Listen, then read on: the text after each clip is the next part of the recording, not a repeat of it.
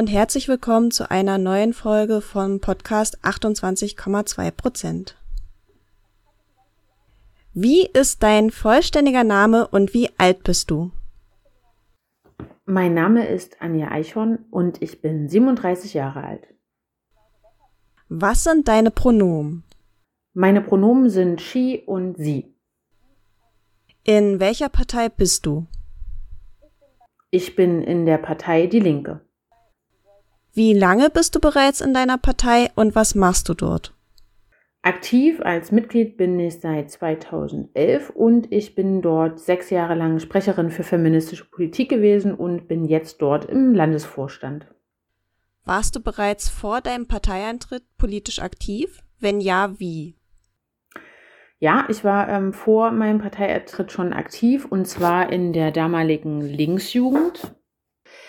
Ähm, genau, und mit 15 oder 16 ungefähr. Und ähm, auch sozusagen in linken Kontexten. Und dort war ich im Beauftragtenrat, einem Jugendgremium, das sozusagen lokal und regional aus den jeweiligen Kreisen über ähm, Politiken entscheidet.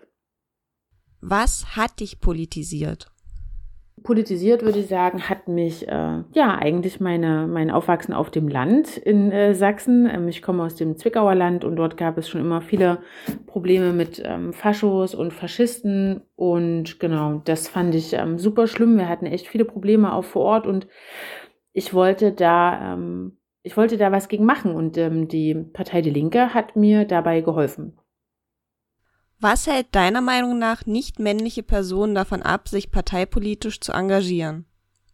Was ähm, vor allem, glaube ich, nicht männliche Personen abhält, davon sich parteipolitisch zu engagieren, ja, das sind viele Gründe, glaube ich. Ne? Also zum einen, dass ähm, als weiblich gelesene Person oder Finter-Menschen oft sozusagen eh schon äh, diskriminiert sind im, im, mit Blick auf Sozialisierung und dem Zutrauen von ähm, Politiken, dass man sagt, äh, ja, ist eh ein männliche dominiertes Feld oder du bist ähm, nicht geeignet dafür. Das werden so harte Kämpfe geführt. Das sind Sachthemen, Wirtschaft und Wissenschaft und damit ähm, hätten Frauensternchen überhaupt nichts zu tun. Also diese krasse Internalisierung ne, von so ähm, ja, einer männlichen Dominanz, ähm, die man so mitträgt und natürlich auch Vereinbarkeitsfragen. Ähm, es ist einfach nicht attraktiv und ähm, Kommunalpolitik zum Beispiel als ein Beispiel ist wenig familienfreundlich. Ähm, es gibt keine familienfreundliche Rathäuser, es gibt keine Wickeltische. Sitzungszeiten nach 18 Uhr sind halt mit kleinen Kindern ein Albtraum und das geht auch nicht. Genau. Und solche Sachen sind natürlich ein Riesenproblem strukturell, weil auch das Amt als solches überhaupt nicht ähm, aware ist auf sozusagen geschlechtsspezifische Unterschiede oder eben auch ähm, ja nach wie vor eine sehr patriarchale Gesellschaft, die ähm, Ehrenamt für Frauen, Sternchen oder auch ähm, Menschen mit Kindern sehr schwierig macht. Warum engagierst du dich ausgerechnet in deiner Partei? Warum ich mich ausgerechnet in meiner Partei engagiere, ähm, für mich ist die Linke als parlamentarische ähm, Interessensvertretung und auch so die einzige Partei, die meine Ziele am deutlichsten und vor allem am konsequentesten vertritt. Dazu gehört der ja, Grundsatz von der Gleichheit aller, sehr feministischer ähm, Anspruch und natürlich auch internationale Solidarität ähm, ist für mich ein wichtiger Punkt und natürlich auch alles, was ähm, natürlich der Kern sozialer Gerechtigkeitsfragen ist. Das ist für mich wichtig und hier hat für mich die Partei Die Linke für mich ähm, die größte, ähm, den größten Resonanzraum. Was sind deine persönlichen politischen Kernthemen? Was ähm, sind meine persönlichen politischen Kernthemen? Hm, feministische Politik, Queerpolitik und ähm, Asyl- und Migrationspolitik. Das mache ich seit vielen Jahren. Und ich würde sagen, alles, was im Wesentlichen mit politischer Organisation oder ja, Parteiorganisation zu tun hat, also Vorstandsarbeit auch ganz klassisch. Was war bisher dein größter politischer Erfolg? Mein größter persönlicher politischer Erfolg waren, als ähm, ich Sprecherin für feministische Politik war, habe ich eine ähm, Richtlinie für antisexistischen Konsens verabschiedet, der sehr klar deutlich macht, was sexistisches sexuelle Verhalten ist, sexualisierte Gewalt, der das nicht nur definiert, ähm, meine Richtlinie, sondern auch für unsere Partei, für unsere Landesverband ähm, sehr klare Handlungsanweisungen ähm, vorschreibt, wie wir sozusagen mit ähm, Betroffene schützen können, wie wir mit TäterInnen umgehen und wie wir sozusagen ähm, im Sinne der Betroffenen dann ähm, agieren können. Und das ist, glaube ich, sehr wichtig. Und die Richtlinie hat darüber hinaus auch eine Vertrauensperson festgeschrieben, die ähm, als Ansprechperson für Menschen, die von sexualisierter Gewalt in der Partei oder Sexismus betroffen sind, ansprechbar ist. Und das ist ähm, sehr wichtig und singulär und auch ähm, Vorbild gab es nicht vorher. Genau. Was würdest du an deiner Partei gern ändern? Was würde ich gerne ändern? Naja, Kommunikationsfähigkeit, die, die Fähigkeit ähm, zu kommunizieren, Konflikte auszutragen, sehr viel ähm, wohlmeinender in die Debatte zu gehen, Unterschiede erstmal als solche auch ähm, ja, ja zwar anzuerkennen, aber auch mal auszuhandeln, sich zu trauen, auch mal einen Kompromiss nicht wegen dem Kompromiss zu schließen, sondern weil er dann auch von allen getragen wird, also auch Entscheidungen zu treffen und dahinter dann zu stehen.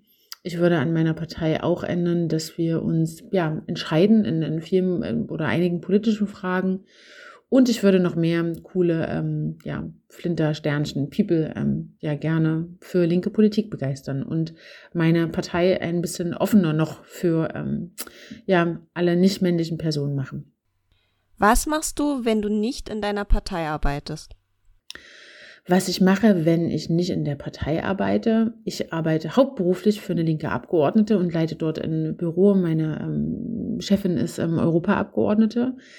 Wenn ich aber nicht arbeite, arbeite, sondern ähm, ja frei tätig bin, war ich ähm, vor allem viele Jahre im Gerede e.V. Vorstand. Das ist der Homo, Bi und Transverein in Dresden.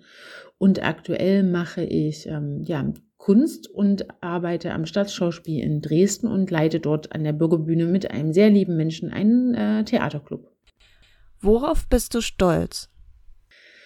Worauf ich stolz bin, naja, oft auch, dass wir oder ich durchgehalten haben, dass wir Sachen verteidigt haben, dass wir uns nicht haben auch manchmal klein machen lassen, dass es möglich war, auch mit ähm, Familie weiter Politik zu machen. Das war für alle ein großer Spagat, aber sehr wichtig für mich und ich freue mich, dass das ähm, ja, dass ich das hinbekommen habe. Das macht mich stolz, weiß aber auch, dass das natürlich ja nicht einfach ist und auch ein strukturelles Problem. Hast du Vorbilder? Wenn ja, welche? Ähm, der Klassiker an Vorbildern ist meine Mutter. Ähm, sie ähm, hat als Ostfrau in der Wende viele Umbrüche so äh, wesentlich gemeistert und so viel erreicht. Das hat mir immer irgendwie Kraft gegeben und sie hat als Mutter zu mir und als sozusagen ähm, ja, Mädchen gesagt, ähm, dass es immer okay ist, Widerstand zu leisten, dass es nicht ähm, darauf ankommt, was andere von einem denken, sondern dass ähm, es darum geht, was man selber auch will, dass man laut auch sagen darf, nein, dass das richtig ist und dass man immer eine Meinung hat und dass das ähm, wichtig ist, dass die gehört wird. Und ich finde das gar nicht so selbstverständlich und auch, dass man immer okay ist, so wie man ist. So, ich hatte oft auch so ein bisschen so eine ähm, Außenseiterrolle im, im Dorf als als Punk oder Grufti und die fand das super. Die, die hat immer gesagt, meine Tochter sieht super aus und ähm, genau, das fand ich super. Was ist für dich Feminismus? Feminismus, würde ich sagen, ist erstmal grundsätzlich ähm, die, die, die Idee auch wieder von der, von der Gleichheit aller, ne, dass wir zwar, und das anerkennen natürlich, dass das nicht so ist, dass wir in patriarchalen, kapitalistischen Strukturen leben, die ähm, Menschen ähm, unterdrücken, die eben nicht, äh, weiß nicht, cis-männlich sind oder ähm, weiß. Und ich glaube, Feminismus bedeutet auch eben, sich dessen sehr bewusst zu sein und ähm, ja, dagegen anzukämpfen und eine Gesellschaft zu wollen, die ja, in der sich alle frei und selbstbestimmt und vor allem frei von Gewalt entfalten können. Siehst du dich als Feministin?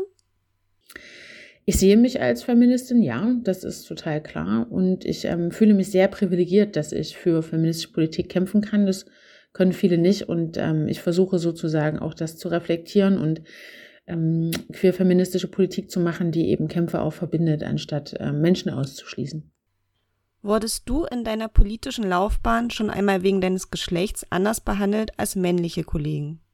Ja, ich wurde schon in meiner politischen Laufbahn wegen meines Geschlechts anders ähm, behandelt. Und zwar reicht das von den ähm, wohlmeinten Sexismus alter Genossen bis hin zu ähm, Menschen, die ich in Arbeitskontexten getroffen habe, gar nicht parteinah oder nicht, egal, die gedacht haben, ich bin irgendwie die adrette Sekretärin, die ähm, gedacht haben, ich bin irgendwie, ähm, keine Ahnung, vielleicht, ähm, weil ich offen bin, leicht zu haben oder zu unterschätzen. Es gab auch äh, wie ich finde, sehr übergriffiges, äh, ekelhaftes, sexistisches Mackerverhalten. Also ja, ich muss leider sagen, dass ähm, ich auch dazu gehöre. Und umso wichtiger war mir natürlich zusammen mit meinen KollegInnen ähm, der Kampf für eine, eine Struktur, in der man zumindest ähm, Regel, Regeln schafft, auch wenn das natürlich traurig ist, ähm, die Menschen ähm, und Betroffene stärken und schützen.